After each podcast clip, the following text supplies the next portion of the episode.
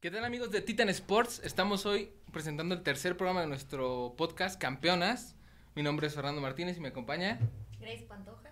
Hoy Grace vamos a tener temas muy interesantes. Para empezar, México está a punto de pelear el oro en los Panamericanos. Estamos muy contentos por eso. Tristes porque no hubo liga femenil esta semana, pero contentos porque ya estamos a un pasito de él. Sí, oro. justo, o sea, esta semana no hubo liga femenil, así que les traemos un programa un poquito diferente, pero igual de especial y hecho con amor. ¿Qué te parece si empezamos con las cuatro grandes de la Liga MX femenil? Sí, pues mira, hay que partir de que la Liga MX femenil es muy joven, Sí. ya que se inició en el 2016, sin embargo, la primera temporada fue en el 2017, pero ya podríamos decir que aún con el poco tiempo ya tenemos cuatro equipos grandes marcados. Sí, justo, o sea, en la liga varonil se maneja eso de los cuatro grandes, ¿no? Por historia, por títulos, por trayectoria, por lo que quieras. Y Pero, unos ahí que se quieren colar. ¿no? ajá, unos que recientemente pues empiezan a ganar algo y ya quieren, ya quieren meterse, ¿no? Ajá, Pero bueno, en la varonil los cuatro son Cruz Azul. ok. Bueno, primero América. América, Chivas, Cruz Azul y Pumas que ya irán dando las últimas, pero Pumas. Que si nos vamos a campeonatos yo creo que sería el Toluca, Toluquita, ¿no? sí. Pero bueno, ahí se supone que esos que cuatro son los más importantes. Ahora, se dice que en la Liga MX femenil, justo lleva pocos años, pero también hay cuatro grandes, que sería Tigres, América, Monterrey y Guadalajara. ¿Qué opinas de esto? ¿Te parece o no? Para mí sí son las cuatro grandes. Si nos vamos como al número de títulos que tienen, son los únicos equipos, que Equipos que tienen títulos, ¿no? Sí, sí, sí. Entonces, para mí, exactamente, te- más bien te daría la razón, porque sí, Tigres, eh, bueno, si me dejas este, comentarte pues. un poco, Tigres tiene cinco campeonatos, que fue en el Clausura 2018, Clausura 2019, Guardianes 2020, Guardianes 2021 y en el Apertura, Apertura 2022, que fue su último campeonato. Monterrey tiene el Apertura 2019, el Apertura 2021, que fue el primer campeonato que ganó una mujer, que fue Eva Espejo, Espejo. como lo habíamos mencionado en programas anteriores. El América tiene el campeonato de 2018 y el de clausura 2023, o sea que son las campeonas Actuales, vigentes sí. que ganaron su último campeonato en contra de Pachuca, que realmente fue una final muy poco esperada, más bien se esperaba más de ese partido, sin embargo eh, Pachuca ni metió las manos, eh, jugó muy bien la América y ahí sí se vio una diferencia abismal entre los dos equipos. Y Chivas, que fue campeona en el 2017, que fueron Las las, primeras primeras, campeonas. campeonas de nuestra liga, y en el clausura 2022. Entonces, si nos vamos por temas de campeonatos, sí, esas serían las cuatro grandes en la liga femenil en el poco tiempo que, que lleva realmente. Pues sí, justo como te decía, o sea, como que en la varonil se toma mucho esto de los títulos, ¿no? Que es como que uno de los requisitos. Y si hablamos pues, de los títulos, pues son las únicas instituciones que han ganado. Entonces sí pueden ser las cuatro grandes. Pero para mí Pachuca estaría como que ahí en el quinto grande, igual como Toluca y Tigres o Monterrey en la varonil. Para mí Pachuca estaría porque han llegado a tres finales. Lamentablemente las tres las han perdido. El Cruz Azul femenino. Claro. las tres las han perdido, pero Pachuca, por lo que viene mostrando, por los jugadores que trae, pues yo siento que hace falta poquito para que ganen un título y puedan entrar justo como que el quinto grande aquí. Sí, realmente han estado muy, muy cerca de estar este, dentro de estas grandes, o más bien dentro de los equipos que ya tienen eh, campeonatos en la liga. Pero también quiero comentarte que no solamente por el número de campeonatos son equipos grandes. Sí. También hay que ver que Tigres, Monterrey y América tienen unas nóminas bastante altas, que si tú buscas información como tal no encuentras eh, realmente de cuánto está conformado el plantel de cada equipo. Sin embargo, estos equipos tienen jugadoras que ganan hasta los 120 mil pesos, porque ves que hubo, bueno, mensuales, porque ves que hubo este un tiempo en el que se decía que las jugadoras ganaban muy poco y fue como una lucha ahí constante de que como las jugadoras ganaban poco a diferencia de los hombres, empezaron como a pelear más por su sueldo, ¿no? Y este, este no es un tema menor, pero eh, regresando al tema, esto es también algo por lo que puedes llamar a un equipo grande, Sí. ¿no? Como su poder adquisitivo. Eh, incluso hay que decir que en este 2023 hubo fichajes bastante importantes. Eh, Tigres trajo a Milagros Martínez, a Montoya a sus filas, trajo a una jugadora este, mundialista que es Alex Chiriac. y a la sueca Evelyn, que han sido jugadoras que son de bastante dinero. Incluso Tigres hizo el tercer fichaje más caro de la historia del fútbol femenil vendiendo a Mia Fischel al Chelsea. Entonces todo esto te trae también eh, como consecuencia que tú le puedes llamar equipos grandes, A, estos equipos porque tienen unas nóminas bastante altas que también hacen la diferencia ante otros equipos. Y aunque Pachuca, si bien no ha tenido eh, un campeonato, tiene jugadoras importantes como Jennifer Hermoso, que es la mejor pagada de toda la, de toda la liga, de toda la liga. Entonces sí, sí coincido contigo. Y también otra cosa por la cual yo creo que podrían ser consideradas grandes es, por ejemplo, tanto Monterrey, Tigres, América y Chivas en su momento han tenido a las top tres máximas goleadoras de la historia de la Liga MX femenil. Por ejemplo, Licha Cervantes estuvo en Monterrey, bueno, ahí inició su carrera. Atlas no lo contamos.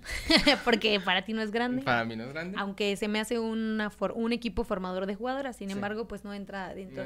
Creo que estuvo a punto una temporada como de estar ahí peleando por los primeros lugares, sin embargo, eh, le pasa lo que al equipo varonil, ¿no? Como que venden lo que van creando y se van quedando sin opciones de jugadoras. Sí, justo también está Licha ahorita que está en Chivas, que igual considerado grande. Ajá.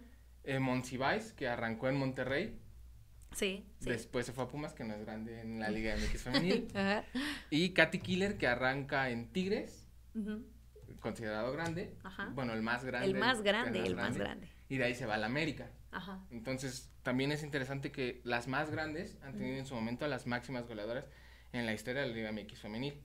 Sí, realmente son muchos factores los que componen el que tú puedas llamar a un equipo grande. Pero Creo que si nos vamos por lo más obvio, pues sería por el número de campeonatos que tiene cada una y también mencionar que pues siempre han estado arriba, entonces son las que tienen más subcampeonatos y más campeonatos a la vez también. Y justo hablando de las goleadoras, bueno, comentamos al inicio del programa que no hubo jornada esta semana, sí. que estamos tristes por eso, pero es la jornada 17 la siguiente. Sí, pues te cuento que la tabla de goleo está demasiado cerrada. Eh, tenemos a Licha Cervantes solita con 15 goles. Después le sigue Mari Carmen Reyes de los Tigres con 14. Y después con Charlín Correal con 13. Kiana del América con 11. Eh, Ovalle, la maga con 11. Y sorprendentemente la tía Pereira del América Defensa con 10 goles. Junto con Katy Killer también. con 10 goles. Y aquí hay que destacar que, bueno, o sea, Alicia Cervantes ha tenido un muy buen torneo, es la máxima goleadora, pero ella y otras jugadoras no van a disputar la última fecha por los sí. Que nos da tristeza, pero nos da gusto, ¿no? Porque eso quiere decir que México está avanzando bien y mejor que ahorita no regrese. pero justo Mari Carmen Reyes es la única, de, Mari Carmen Reyes de Tigres, es la única jugadora que va a disputar la jornada 17. Está a un gol de Licha, entonces podría ser que, pues, se lleve el liderato de goleo, ¿eh?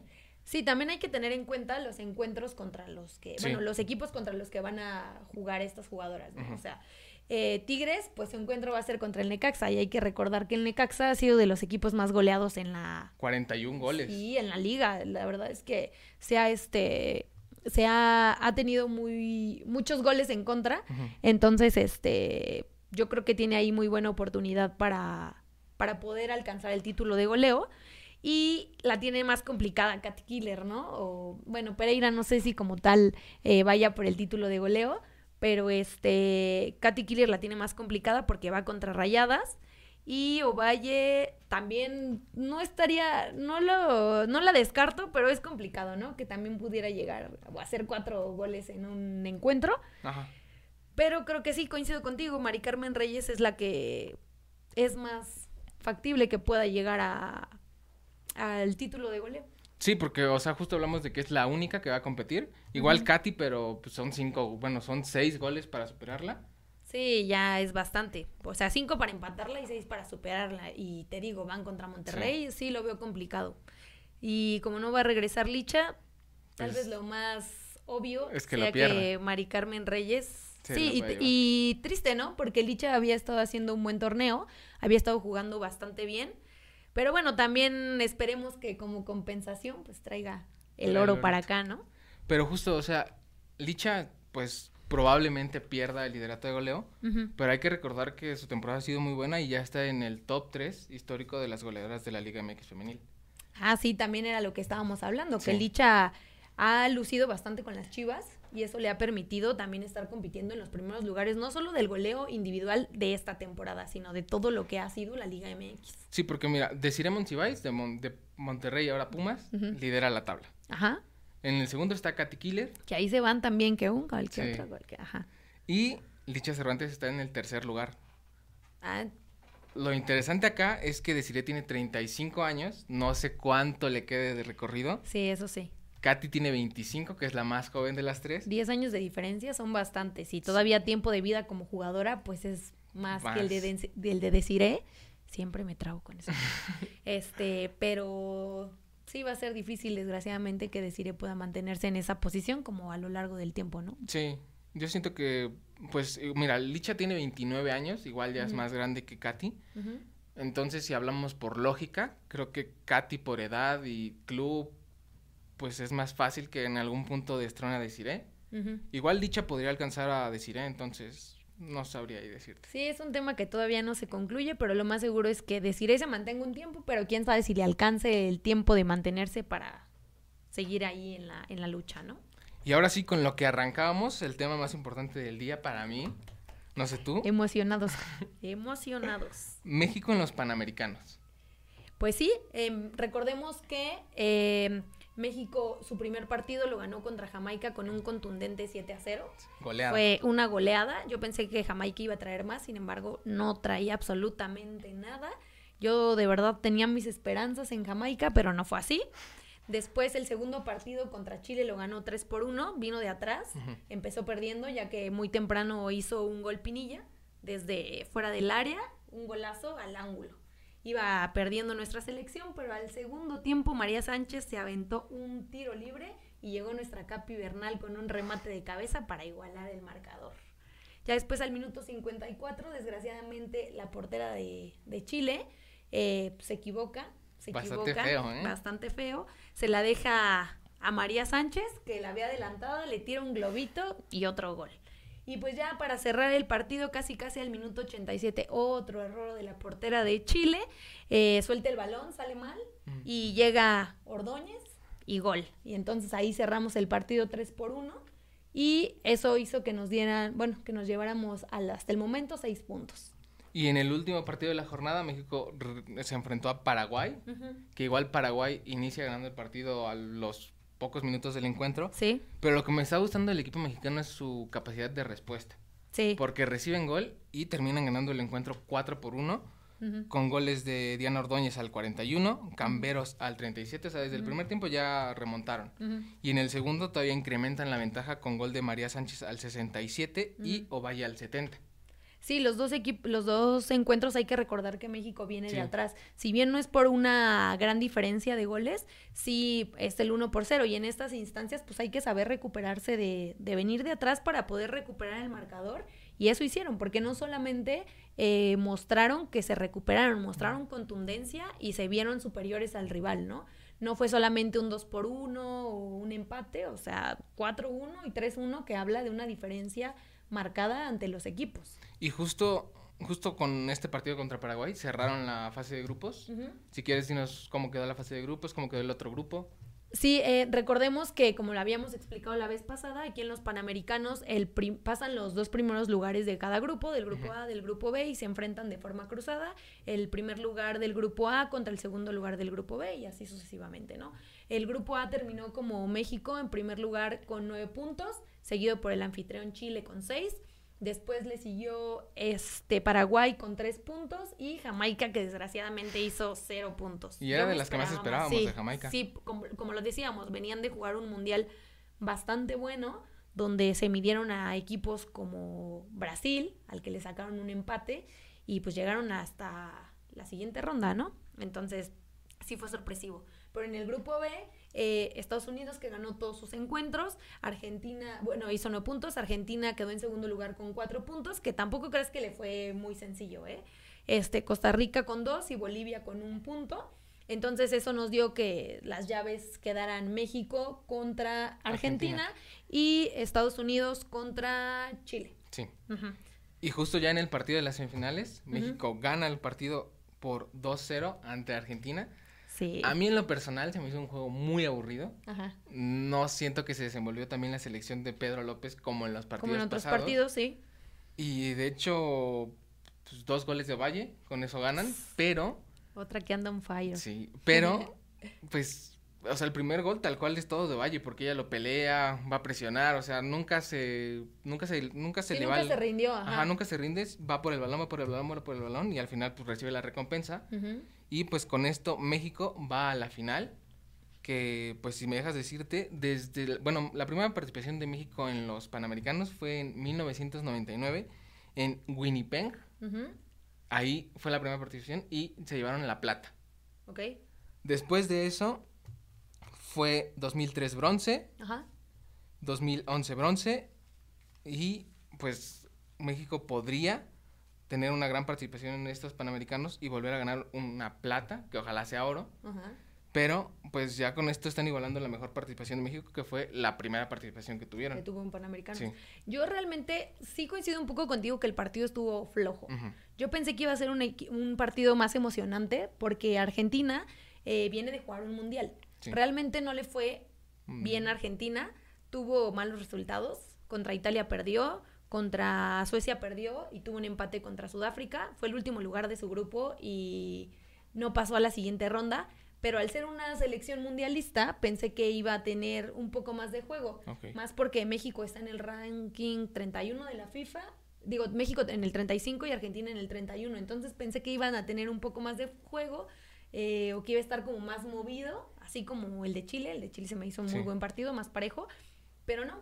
Eh, Argentina no metió mucho las manos, que digamos. Y México se lleva el triunfo y ya estamos encaminados para el oro. También hay que recordar que en estos momentos se está jugando el, el partido de las otra llave, que es Estados Unidos contra Chile.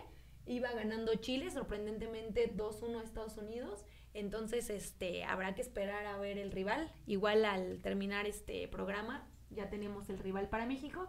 Sin embargo, sea quien sea el que nos toque enfrentar, tenemos que ganarle, porque para ganar el oro tenemos que enfrentar a, los, a las, mejores, mejores. y ganarle a las mejores. Entonces, yo auguro unos buenos panamericanos para, para México, esperando también que la final se juegue viernes o sábado, ¿no? Y justo, o sea, ya, o sea, ya hablamos de una buena participación, porque ya es plata. Pero siento que si no es oro sería un poco decepcionante para México.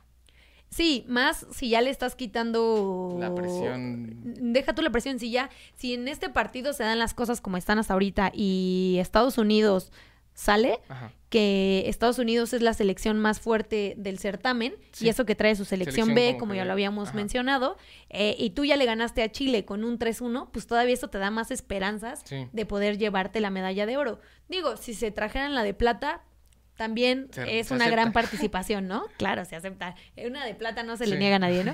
Pero este también hay que tener en cuenta que sí esperamos el oro. O sea, tienen todo para ganar el oro.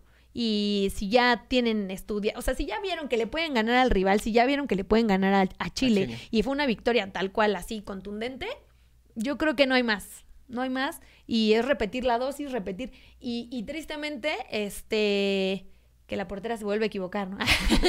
que la portera de Chile se vuelve a equivocar. este, pero yo creo que sí, ya, ya casi el oro es nuestro. Ojalá que sí, pero justo hablando de Chile, vámonos al gol de esta semana. Que, pues el gol, yo lo seleccioné esta vez. ok. El gol fue de Pinilla, la lateral de Chile, el primero que le meten a Primero que México. le meten a México. A mí se me hizo un golazo porque le dan un taquito y la recibe así como viene y la pone en la escuadra. A Sí, mí- que ahí se sí, llevan a Anika, que No está teniendo una muy buena no está participación. teniendo una ¿eh? buena... Bueno, a mí no me está gustando mucho como ya van dos o tres golecillos que se la llevan ahí Sí. por la lateral y no está haciendo como muy bien su chamba. Pero eso hizo que nos regalaron un golazo, Un las, golazo, las l- chilenas, ¿no? Pinilla. Pinilla. ¿Y el error? El error para mí, desgraciadamente, fue de la portera de Chile. y no tres. solo uno. No solo uno. O sea, el primero sí también, pero más garrafal, el El- 2 y el sí. 3. Sale muy mal, sale muy insegura. Y triste porque es una de las jugadoras más importantes que ha tenido Chile en los últimos tiempos. Juega en el Olympique de León, no es cosa menor No, porque a nivel europeo el Olympique de León es de los equipos grandes. de los equipos grandes. Entonces, eh, no sé si le comieron los nervios, no sé qué pasó, pero sí sus errores creo que sí fueron muy decisivos en la derrota de, de Chile ante México. Desgraciadamente, creo que ahora sí influyó bastante. Y como tú le decías, si las cosas siguen así, que nos enfrentemos a Chile, ojalá se vuelva a equivocar. Ojalá se vuelva a equivocar, ¿no? Esperemos. Y la figura de la semana, no sé si coincidas, para mí es Ovalle. Porque no solamente le mete dos a Argentina y nos da el pase a la final, que como ya te decía, pues podría ser la segunda, bueno, no, bueno, ojalá que no. Podría ser la segunda plata de México. Ojalá que sea oro. Pero gracias a Ovalle estamos en esta instancia porque el partido, te digo, siento que no hubo mucho, mucho que ofrecer a la ofensiva y Ovalle de la nada, pues te hace dos goles. Coincido contigo porque creo que Ovalle ha tenido un muy buen torneo. Sin embargo, también María Sánchez ha hecho una participación muy destacada. La capitana de la selección. La capitana, no es para menos decir que es la capitana, ¿no? Teniendo a tantas jugadoras buenas, no es cosa fácil decir que María Sánchez es la capitana de la selección. Pero para mí es una jugadora que ha destacado mucho porque aparte de gol, ha tenido asistencia, este, se ha visto, se ha visto mucho su presencia en el medio campo, ha repartido. De hecho, el gol de, de Ovalle este, contra Argentina, uno de los goles, empieza todo de un trazo que manda María Sánchez. Este, está el remate, se rechaza y ya fue cuando este, la maga pelea, ¿no? Y convierte el gol. Sin embargo, si tú te pones a ver los partidos, este, a recordar los partidos, María Sánchez ha tenido bastante participación en, en varios de los goles o en las jugadas que han sido decisivas para que México esté ya en estas instancias, ¿no? Entonces, para mí, comparto contigo, creo que ahí echaría un empatito entre las dos. Eh, para mí, las dos serían figuras de, de, este torneo. Claro, ahorita a lo mejor lo vemos más con Ovalle porque el partido es más reciente, pero también hay que ver, eh, pues, lo que viene jugando María Sánchez, ¿no? Y justo para cerrar, o sea, sabemos que esto es Liga MX Femenil, México, pero no queríamos como que dejar fuera lo que ha hecho Aitana. Nuestro balón de Nuestro balón de oro. O sea, si quieres, empieza a decirnos quién es Aitana para la gente que no la conoce. Pues no creo que no la conozcan, ¿no? es un tema que, que ha sido de mucha trascendencia en estos días, ya que se ganó el balón de oro 2023. Y bueno, Aitana Buenmatí es una jugadora de 25 años que es centrocampista ofensivo del Club Barcelona. Sí. Eh, bueno, no recordemos, más bien les voy a contar que ella desde muy chica le, le gustaba el fútbol, sin embargo no había escuelas donde la recibieran por ser mujer, ¿no? O por ser niña. Entonces, este, desde muy chica empezó a jugar o aprender a jugar con hombres, por lo cual se le hizo más complicado una historia parecida a la de Jackie Ovalle, lo que comentábamos hace también unos días sobre el comercial de Nike. Este, y pues ahí se fue formando, se fue formando cuando por fin pudo entrar a las, a las filas del Barcelona. Y es ahí cuando a los 13 años, este, el Barcelona, bueno, recorre todas las inferiores del Barcelona eh, hasta llegar a las mayores, pero a los 13 años, cuando gana su primer torneo y es campeona, es cuando el Barcelona ya dice, ¿sabes qué? Si te voy a jalar a mis filas, si te quiero aquí y te voy a llevar a las, a las mayores, ¿no? Este, debuta en el 2016 con, con el Barcelona, ya con, la, con el equipo mayor, en una Copa de la Reina, siendo el cambio nada más y nada menos que de Jennifer Hermoso, una histórica tanto ya aquí como en su selección. Y en el 2017 debuta con la, con la selección española, y, este, y se ha vuelto hoy en día una de las jugadoras más importantes del club y de su selección. Eh, fue muy aplaudida en este último mundial que pasó porque fue una pieza clave para que España pudiera ser campeón del mundo. Pero yo quiero que tú nos cuentes todos los, premios que ha ganado para que la gente se dé una idea o siga viendo quién es Aitana Bonmati. Pues mira, son tantos que te los voy a leer porque pues, son muchos. Imposible acordarse de tantos trofeos. Y justo estos trofeos le dan el balón de oro. Ajá. En los colectivos, la Champions League. La Liga de España. El Mundial 2023, como ya lo comentabas, de Nueva Zelanda. Eh, la Supercopa de España. Y aparte, justo dentro de la gala del balón de oro, su equipo, el Barcelona, es nombrado como el club del año femenil. Sí. Y individuales tiene el MVP de la Champions, la mejor jugadora de la UEFA, el balón de oro del Mundial y todo esto desemboca en el balón de oro. Que, o sea, por ejemplo, en el varonil había dudas, ¿no? De Haaland ganó el triplete, Messi el Mundial, pues Aitana ganó pues, prácticamente lo, todo. todo Tuvo una temporada perfecta en el 2020. Bueno, está teniendo una temporada perfecta en el 2023. Y Aitana gana lo que ganan Messi y Haaland juntos, entonces ahí sí no había dudas. Sí. Creo yo. Sí. Sí, ahí no había dudas. O sea, eh, hay que recordar que se midió contra jugadoras como Salma Parayuelo, eh, contra Sam Kerr, contra Alexa Putellas. O sea, no es algo menor, ¿no? No es nada fácil. Este, y aún así ganó, o sea, porque todas estas jugadoras tuvieron gran participación en el Mundial. Bueno, Alexa Putellas por sus lesiones a lo mejor no lució tanto y no fue tan constante. Pero también es interesante ver que es la, el tercer año consecutivo que gana el balón de oro una jugadora del Barcelona. Porque en el 2020 no hubo balón de oro por la pandemia, 2021 y 2022 eh, Putella se lleva el, el balón de oro y este año eh, no había duda, no había duda, había muchísimas razones por las cuales eh, Aitana se tenía que llevar el balón de oro, porque si tú ves o haces una recapitulación del Mundial, eh, sí puedes decir, bueno, pues no hubo tantos goles de Aitana, ¿no? Sin embargo, como te dije, fue pieza clave para que su selección luciera y para que su selección jugara como jugó. O sea, todo el medio campo era de Aitana. Sí. Era de Aitana y siempre hacia el frente, hacia el frente, hacia el frente. Entonces, no había duda que ella tenía que ser la ganadora del balón de oro. Si no se lo hubieran dado, hubiera sido un robo, ¿eh? Un robo total. Y justo, o sea, lo que te genera Aitana en el medio campo, pues es demasiado, ¿no? Tanto así que, por ejemplo, Guardiola la compara con Iniesta. Imagínate nada más que... De, de hecho, hay que, hay que mencionar que se había comparado mucho a su selección eh, femenil con la selección que fue campeona este en su momento eh, en, Sudáfrica. ajá. Y también la base eran jugadoras del Real Madrid y, jugadoras del Barcelona. Más del Barça. Ajá. Y, este, bueno, yo no soy este del Barça, pero bueno. hay que reconocer.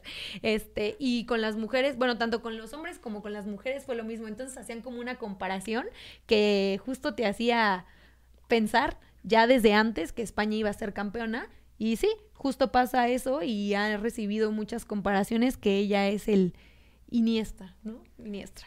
Y es que aparte si la ves jugar, o sea, sí, sí tiene cosas de Iniesta, la verdad, el recorte sobre todo, pero ella nace viendo a jugadores como Xavi, a Messi, Iniesta, Busquets, y justo lo dice en la gala, ¿no? De yo me inspiro a jugar y pues mis ídolos son ustedes. Sí. Y se ve que pues, sí los estudió bien, la verdad. Sí, y ese, y ese motivo verlo porque es lo que decíamos, ¿no? Y lo que, como empieza su historia, que ella no podía jugar con mujeres porque antes no había donde jugaran las mujeres, entonces pues sus ídolos justamente eran Xavi, Messi, Iniesta y otros jugadores, este, pues del Barcelona sobre todo, porque ella, al igual que Messi, toda su formación fue en Barcelona. Fue en el Barcelona. Y nace en Barcelona. Y nace, ajá. Este, pero ahora las niñas sí pueden decir, yo quiero ser como Aitana Bonati, ¿no? Entonces también es un referente y es como ya de un tiempo para acá, ya un parteaguas, ¿no? En, en la historia ya del fútbol, ya se empieza a notar más la presencia de, de jugadoras como, como Aitana y es muy emotivo y es muy padre ver este que ya la gente la reconozca, que ya la gente sepa de quién le estás hablando. La verdad es que estoy, estoy muy contenta y me emociona bastante poder hablar de, de temas como estos. Pues sí, la verdad sí. Y pues ojalá el siguiente año sea igual de constante para Aitana. Ojalá. Pues es una jugadora muy joven, tiene 25, años. Entonces, realmente está como a la mitad de, su carrera, ¿no? Y ahorita está en su auge, en lo más alto.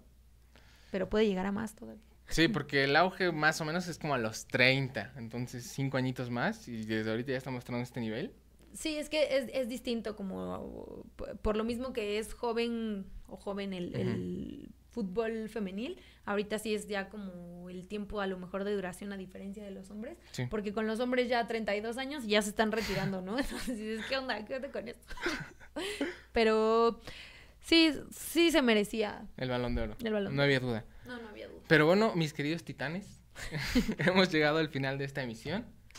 La siguiente va a estar muy buena porque es la previa de la liguilla. Sí, no se la pierdan, ¿eh? Rumbo a la liguilla. Por cierto, no se olviden de seguirnos en nuestras redes sociales de Titan Sports en Twitter, Facebook, TikTok, Telegram, WhatsApp. Y no se olviden de escuchar nuestro podcast en Spotify. Y si les gustan nuestros videos, darle like, suscríbanse, activen la campanita. y también sigan a los demás este podcast de Titan Sports. Sí, claro, todo lo que quieran saber acerca del mundo deportivo en Titan Sports MX. Entonces, pues nos vemos para el siguiente programa, rumbo a la liguilla, para que sepan cómo se van a jugar los encuentros. Ya estamos en la recta final de la liga. Solamente queda un boleto para disputar la liguilla y la próxima semana tendremos toda la información aquí. Entonces, no se pierdan el siguiente programa. Nos despedimos. Bye.